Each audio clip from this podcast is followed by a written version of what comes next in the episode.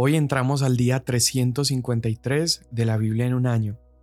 El día de hoy continuamos con nuestra lectura de Apocalipsis con los capítulos 9 y 10 y el Salmo 42. Y espero que hasta este momento la lectura del libro de Apocalipsis, este libro tremendo, te esté animando, te esté llenando y te esté enseñando un montón. Apocalipsis 9. El quinto ángel tocó la trompeta, y vi una estrella que había caído del cielo a la tierra, y se le dio la llave del pozo del abismo. Cuando abrió el pozo del abismo, subió humo del pozo como el humo de un gran horno, y el sol y el aire se oscurecieron por el humo del pozo. Del humo salieron langostas sobre la tierra, y se les dio poder como tienen poder los escorpiones de la tierra. Se les dijo que no dañaran la hierba de la tierra, ni ninguna cosa verde, ni ningún árbol, sino solo a los hombres que no tienen el sello de Dios en la frente. No se les permitió matar a nadie, sino atormentarlos por cinco meses. Su tormento era como el tormento de un escorpión cuando pica al hombre. En aquellos días, los hombres buscarán la muerte y no la hallarán y ansiarán morir, y la muerte huirá de ellos. El aspecto de las langostas era semejante al de caballos dispuestos para la batalla, y sobre sus cabezas tenían como coronas que parecían de oro, y sus caras eran como rostros humanos. Tenían cabellos como cabellos de mujer, y sus dientes eran como de leones. También tenían corazas como corazas de hierro, el ruido de sus alas era como el estruendo de carros, de muchos caballos que se lanzan a la batalla. Tienen colas parecidas a escorpiones y aguijones. En sus colas está su poder para hacer daño a los hombres por cinco meses. Tienen sobre ellos por rey al ángel del abismo, cuyo nombre en hebreo es Abadón y en griego se llama Apolión el primer ay ha pasado, pero aún vienen dos ayes después de estas cosas. El sexto ángel tocó la trompeta y oí una voz que salía de los cuatro cuernos del altar de oro que está delante de Dios, y decía al sexto ángel que tenía la trompeta, Suelta a los cuatro ángeles que están atados junto al gran río Éufrates y fueron desatados los cuatro ángeles que habían sido preparados para la hora, el día, el mes y el año, para matar a la tercera parte de la humanidad. El número de los ejércitos de los jinetes era 200 millones. Yo escuché su número.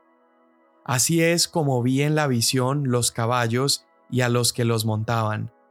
Los jinetes tenían corazas color de fuego, de jacinto y de azufre. Las cabezas de los caballos eran como cabezas de leones, y de sus bocas salía fuego, humo y azufre. La tercera parte de la humanidad fue muerta por estas tres plagas, por el fuego, el humo y el azufre que salían de sus bocas.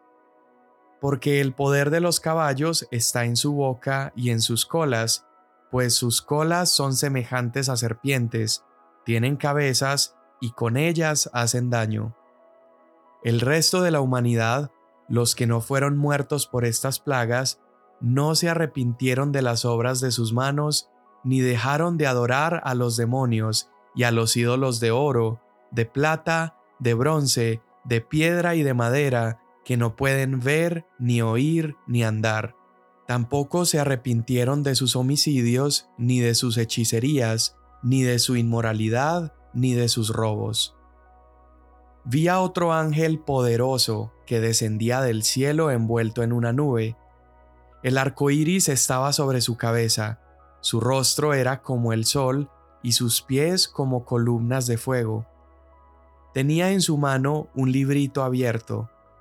Puso el pie derecho sobre el mar y el izquierdo sobre la tierra, y gritó a gran voz como ruge un león y cuando gritó, los siete truenos emitieron sus voces.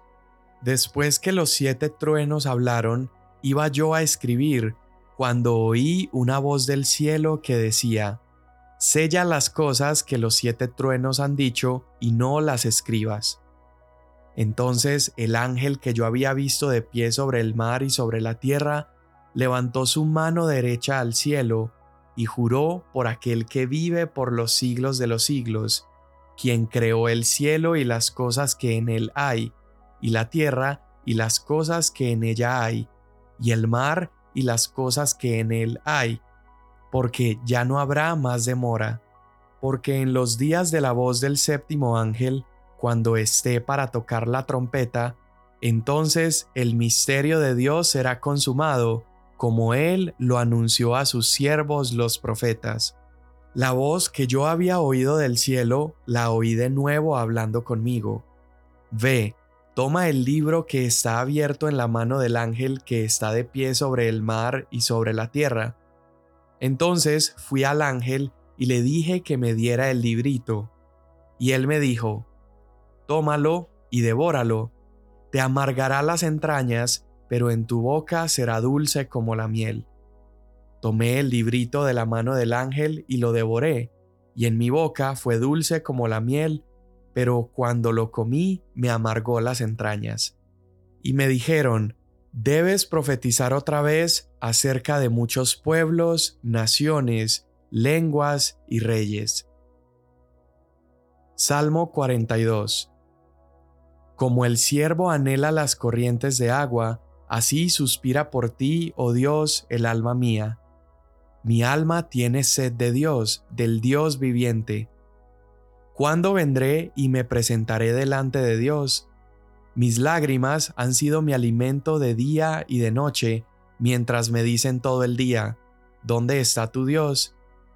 Me acuerdo de estas cosas y derramo mi alma dentro de mí, de cómo iba yo con la multitud y la guiaba hasta la casa de Dios, con voz de alegría y de acción de gracias, con la muchedumbre en fiesta. ¿Por qué te desesperas, alma mía, y por qué te turbas dentro de mí? Espera en Dios, pues he de alabarlo otra vez por la salvación de su presencia. Dios mío, mi alma está en mí deprimida.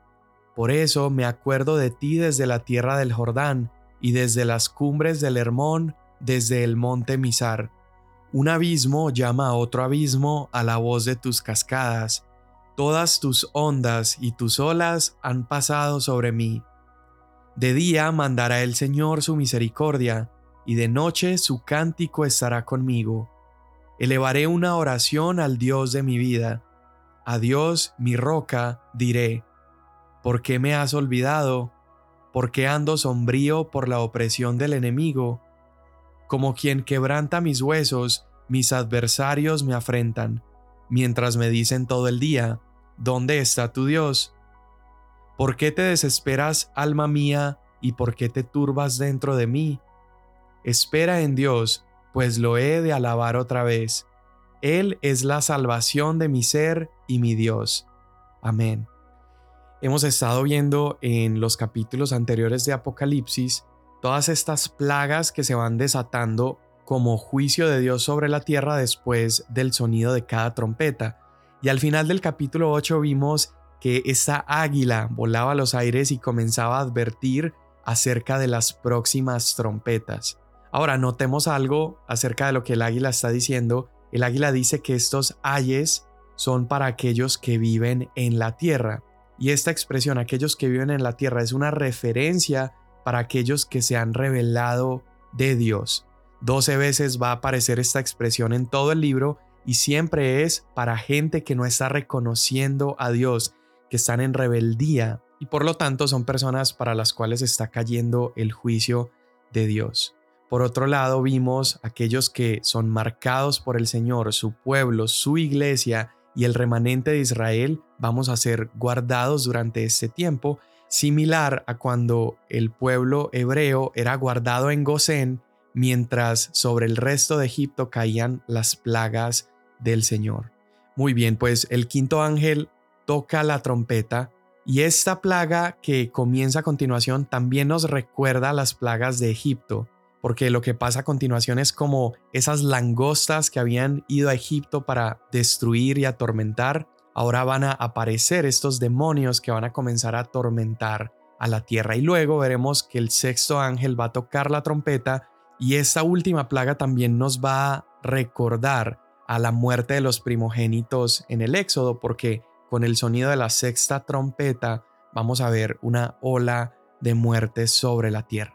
Antes de seguir, nada más quiero mencionar estos paralelos que estamos viendo con el Éxodo Vamos a ver también en el capítulo 10, en esta próxima visión que Juan va a tener, él ve este ángel enviado por Dios para guiar a Juan a comerse el rollo. Y mira cómo este ángel también nos recuerda al Éxodo porque este ángel es una mezcla de nubes, de columnas de fuego y es una imagen muy viva de lo que ocurría en el Éxodo con la columna de fuego en las noches y la nube de día guiando a Israel por el desierto y ellos pasaron por agua, pasaron por tierra y llegaron hasta el monte donde se les dio la ley. Y lo mismo vemos con este ángel, este ángel está pisando el agua, está pisando la tierra y guía a Juan a comerse el rollo. Vamos a ver también que ese ángel tiene el arco iris sobre su cabeza y esto nos recuerda a otro evento que es Noé y el arca. Y tanto la historia del Éxodo como la historia del arca son historias de salvación, son historias de preservación. Así que estos capítulos que estamos leyendo nos estamos encontrando con un evento también de preservación y de salvación. Debemos recordar que Dios no es autor de maldad, sino que para su gloria y para sus propósitos Dios permite la maldad. Y aquí hemos estado viendo en Apocalipsis Dios ha estado usando la maldad y Dios ha estado usando a Satanás y sus demonios para juzgar a los malvados. Muy bien, entonces suena la quinta trompeta y Juan narra cómo vio esta estrella que había caído y esto nos recuerda las referencias que hemos visto en la escritura acerca de Satanás. Y creo que ese personaje es Satanás mismo, nos menciona su nombre como Abadón y Apolión y a Satanás allí se le entrega las llaves del abismo. Y Satanás está por abrir este abismo y de allí va a salir un ejército de demonios preparado para atormentar a la humanidad, aquellos que están sobre la tierra. Recuerda que habla acerca de aquellos que no son parte del pueblo de Dios, que no están sellados por Dios, porque vamos a ver que el pueblo de Dios no será tocado por estos demonios. Entonces tiene las llaves del abismo. ¿Y qué es el abismo? Bueno, es una prisión para demonios. Recuerda en el Evangelio de Lucas cuando Jesús se encuentra con este endemoniado que tiene muchísimos demonios y mira que cuando Jesús los envía a esa horda de cerdos que había allí, los demonios le están rogando a Jesús que no los envíe al abismo. Esto es en Lucas capítulo 8. Luego en segunda de Pedro capítulo 2 se menciona que Dios no perdonó a los ángeles que pecaron, sino que los envió a fosos de tinieblas reservados para juicio. Así que estos fosos de tinieblas son el abismo y a Satanás se le dan las llaves, él abre el abismo y la tierra comienza a llenarse de oscuridad.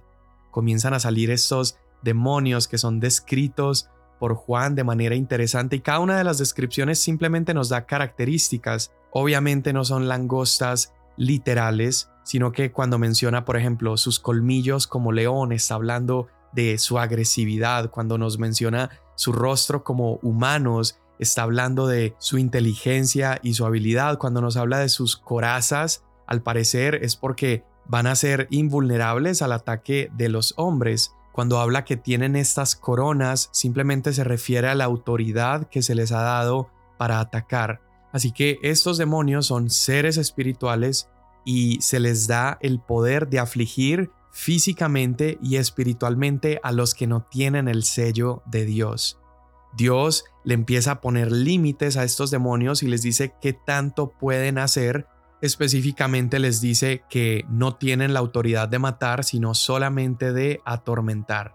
Y también les pone un límite de tiempo al tormento. Les dice que solo lo harán por cinco meses. Ahora mira qué tan en control sigue estando Dios de toda esta narrativa, pues esa misma prisión que Satanás está abriendo es precisamente donde Él irá después de la segunda venida de Jesús. Así que recuerda, Dios sigue estando en control. Esta aflicción no va a tocar ni a la naturaleza, describe aquí que no van a poder destruir nada verde ni los árboles, pero tampoco van a poder acercarse a aquellos que tienen el sello de Dios. Eso somos tú y yo, y ese es el remanente de su pueblo Israel.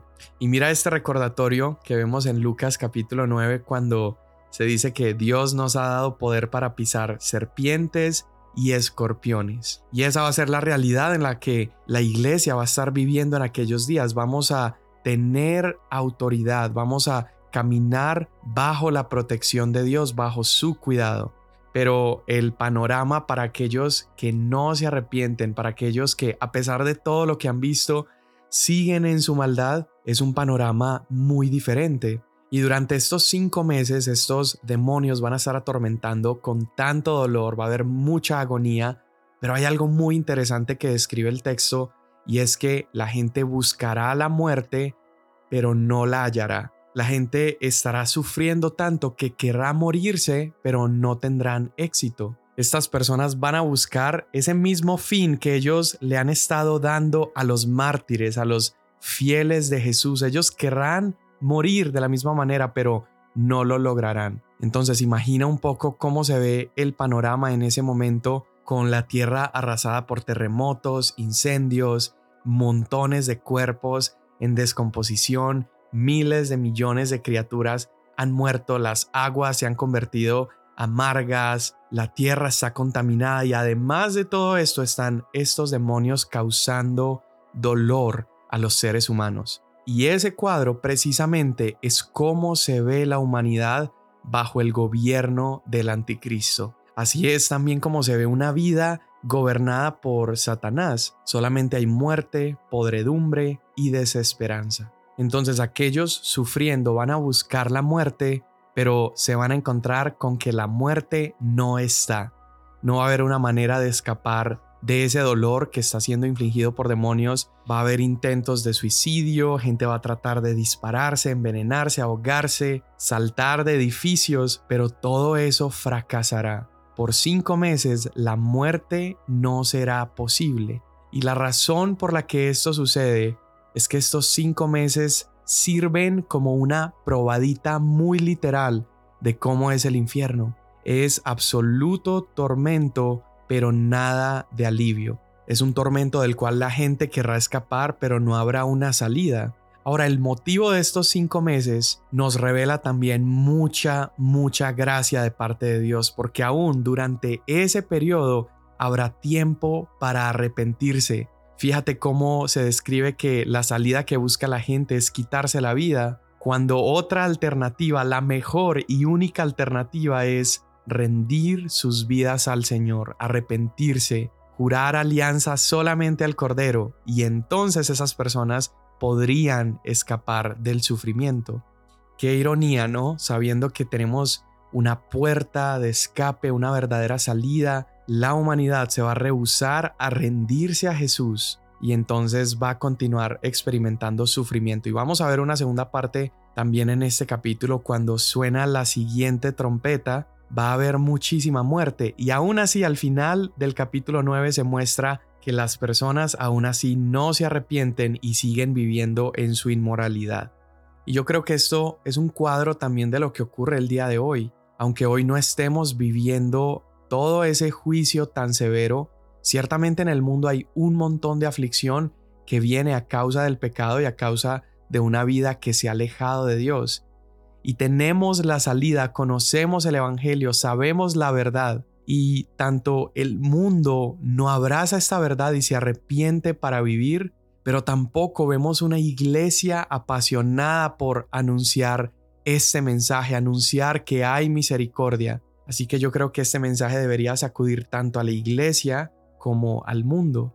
Y vamos a ver que después de estos cinco meses donde estos seres estuvieron causando dolor, la muerte fue quitada por este periodo de tiempo, es como si al sonido de la sexta trompeta, ese poco de gracia de parte de Dios que quedaba es removido y se intensifica muchísimo más el juicio de Dios.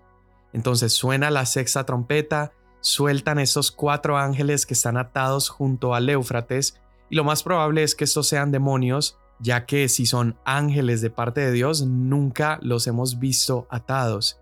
Y se dice que estos ángeles fueron preparados para esa hora, es decir, hay un tiempo preciso para que ocurra ese momento y también ellos tendrán un propósito claro y es matar a un tercio de la población del mundo usando un ejército de 200 millones. Y Juan los empieza a describir también, dice que se ven como humo, como fuego, como azufre que sale de sus bocas, y también se les da este poder tanto en sus bocas como en sus colas para destruir, para matar. Esto habla de su gran capacidad de destrucción. Entonces mira, vimos anteriormente cuando el cuarto sello fue quitado, una cuarta parte de la población del mundo murió y luego cuando Dios permite que este ejército de 200 millones venga y mate a una tercera parte de los que sobrevivieron todas las plagas anteriores, eso nos muestra que para después de esta sexta trompeta va a haber muerto la mitad de la población de todo el mundo. Y eso es un tipo de calamidad que no hemos visto, no hemos conocido hasta el día de hoy sobre la Tierra. Nada más para que te des una idea así muy general, si tomáramos la población del mundo el día de hoy, que son 8 mil millones de habitantes más o menos, obviamente teniendo en cuenta que los cristianos, la iglesia, el pueblo remanente de Dios no serán tocados, pero haciendo un cálculo de toda la población completa, elimina el 50% de la población, son 4 mil millones de personas. Y podemos estimar más o menos por pasajes como Daniel capítulo 7 y Apocalipsis capítulo 11 versos 2 y 3 que este periodo de gran sufrimiento sobre la tierra es alrededor de 1260 días, o sea, tres años y medio, suponiendo que sean días literales, ¿no? Un periodo literal de tiempo. Estaríamos diciendo que al año estarían muriendo más o menos 1.142 millones de personas. Eso sería más o menos decir que por semana unas 21 millones de personas estarían muriendo. Y solamente para que te des una idea, la Segunda Guerra Mundial dejó una pérdida de vidas humanas de más o menos 50 millones de personas. Eso quiere decir que cada mes, durante tres años y medio, sería como experimentar muchas más pérdidas aún que la Segunda Guerra Mundial. Y quise hacer énfasis en esto para que entendamos de verdad la magnitud del peso de ese día. El juicio de Dios vendrá con toda severidad sobre la tierra. Es por eso que los profetas le llamaban a este día el día terrible o el día temible de Jehová. Entonces toma en cuenta ese último dato, recapitula todos los eventos que han sucedido hasta ahora en esta narrativa. Dios ha estado demostrando un poder absoluto, una soberanía impresionante, incluso los demonios y Satanás están sometidos a él.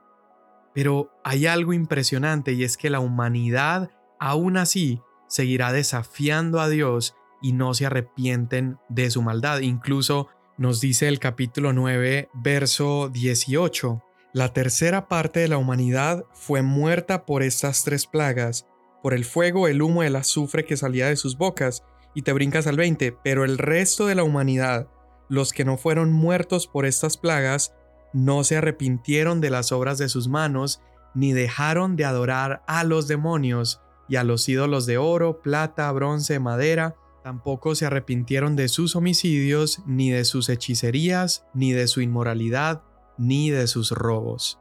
Y esto es fuertísimo. Imagínate pensar que a pesar de que Dios ha dado oportunidades para el arrepentimiento durante estos periodos de juicio, están viendo todo el resultado de la obra de Satanás sobre la tierra y aún así dice que incluso adorarán a estos demonios. Y esto yo creo que nos habla de la triste condición del corazón humano y nos habla de la necesidad de un Salvador. Ahora, en lo personal, yo leo estos pasajes y es impresionante, es muy fuerte leerlo, pero yo necesito confiar. Estas son las palabras del que es fiel y verdadero. Yo necesito confiar en el liderazgo de Jesús y necesito confiar en que lo que Él está haciendo es el único camino para destruir la maldad sobre la tierra y para poder inaugurar su reinado eterno y perfecto sobre la tierra. Y es por eso que hago el énfasis en la misericordia de Dios. Imagínate, tres años y medio de sufrimiento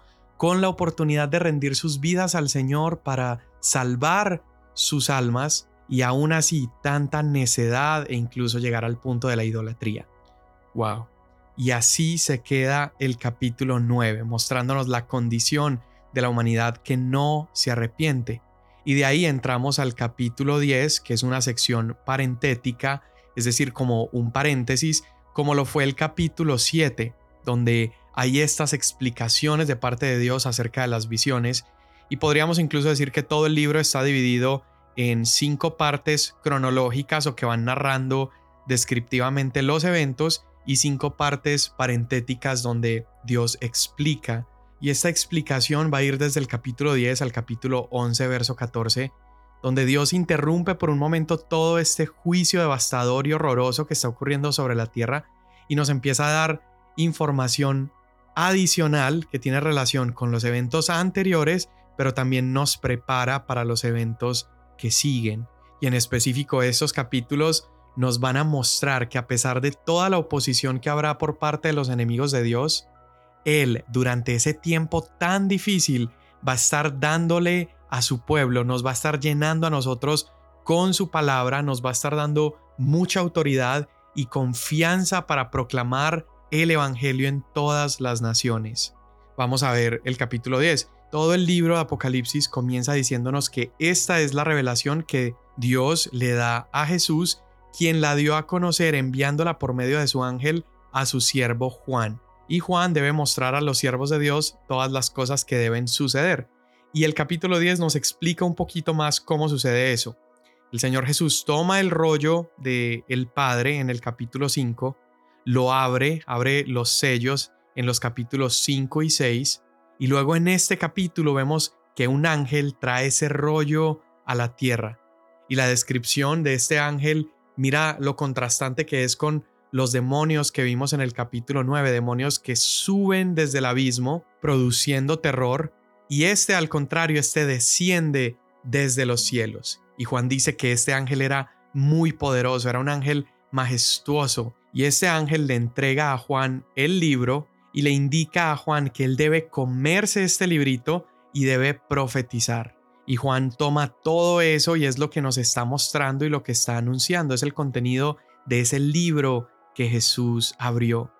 Y él lo empieza a narrar de una manera impresionante. Dice que se escucha un gran rugido como de león y luego suena la voz de siete truenos. Juan se prepara para tomar nota de lo que los truenos están diciendo y una voz le dice, no, sella las palabras que escuchaste decir a los truenos y no las escribas. Ahora, no sabemos con precisión qué eran estas palabras, pero podríamos especular viendo cómo han habido siete sellos que demuestran juicios, siete trompetas que demuestran juicios, siete plagas, luego veremos siete copas. Por lo tanto, hay personas que han sugerido que estos siete truenos eran otros siete juicios que venían de parte de Dios, pero Dios los detuvo. Entonces mira este cambio de temática eh, de los capítulos 8 y 9 donde vimos el derramamiento de la ira de Dios sobre la humanidad incrédula y luego llegamos aquí donde vemos a Dios al parecer deteniendo unos juicios y comienza a hablar una palabra de aliento para los creyentes. Y en resumen esa palabra es el plan oculto de Dios se completará. El verso 7 dice, el misterio de Dios será consumado como Él lo anunció a los profetas. Y el ángel le dice a Juan, ya no habrá más demora.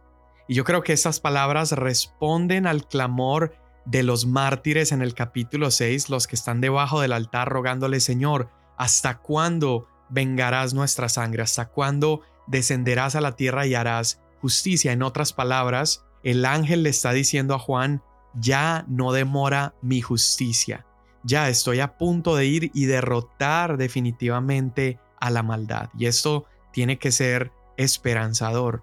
Y lo veremos más adelante, el Cordero luchando contra el dragón. Y esta va a ser la respuesta a la oración que como iglesia hemos hecho por miles de años. Señor, hágase tu voluntad, venga a nosotros tu reino. Entonces mira cuánto consuelo nos trae el capítulo 10. Nos muestra que podemos confiar en que Dios terminará las cosas en su tiempo y a su manera. Nosotros podemos confiar en sus propósitos porque fiel es el que prometió. Y luego el ángel le dice a Juan, entonces continúa proclamando el Evangelio entre muchos pueblos, naciones y lenguas. Es una especie de recomisión, esa comisión que Dios le ha dado a los apóstoles en Mateo capítulo 28. Aquí le está recordando a Juan la importancia de hacer esto. Y Juan toma el librito, lo come y dice que ese libro es dulce en su boca, pero es amargo en el estómago.